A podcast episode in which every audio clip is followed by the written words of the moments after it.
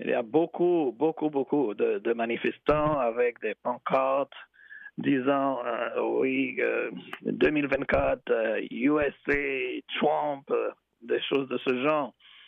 Et on dit que c'est un abus de ceci, de cela.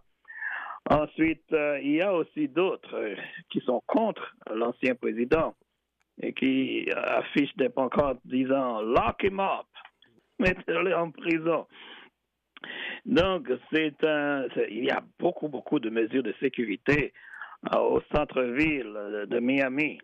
mais les gens, en fait, la grande foule n'a pas vu l'entrée de Trump au tribunal parce qu'il est passé par une porte en arrière, une porte qui n'est pas ouverte au public, un grand portail qui n'est pas ouvert au public, euh, qui relie le, le, garage, le parking au, au, building du tribunal.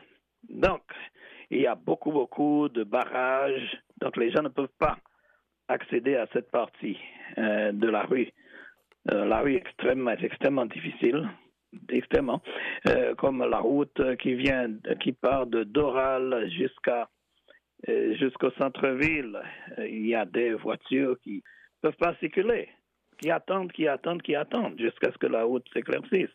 Donc, ce n'est pas une petite affaire ici à Miami. Et on craignait des euh, débordements, donc il n'y a pas eu autant de débordements qu'on ne craignait alors. Il n'y a pas eu de débordement, mais il y a beaucoup de mesures de sécurité. Il y a les policiers qui viennent avec des chiens détecteurs de bombes, des choses de ce genre. Ensuite, euh, euh, hier soir, on a vu quelque chose qui semble être un, un explosif. Donc, on a pris ça pour l'analyser. Donc, on est sur le qui-vive.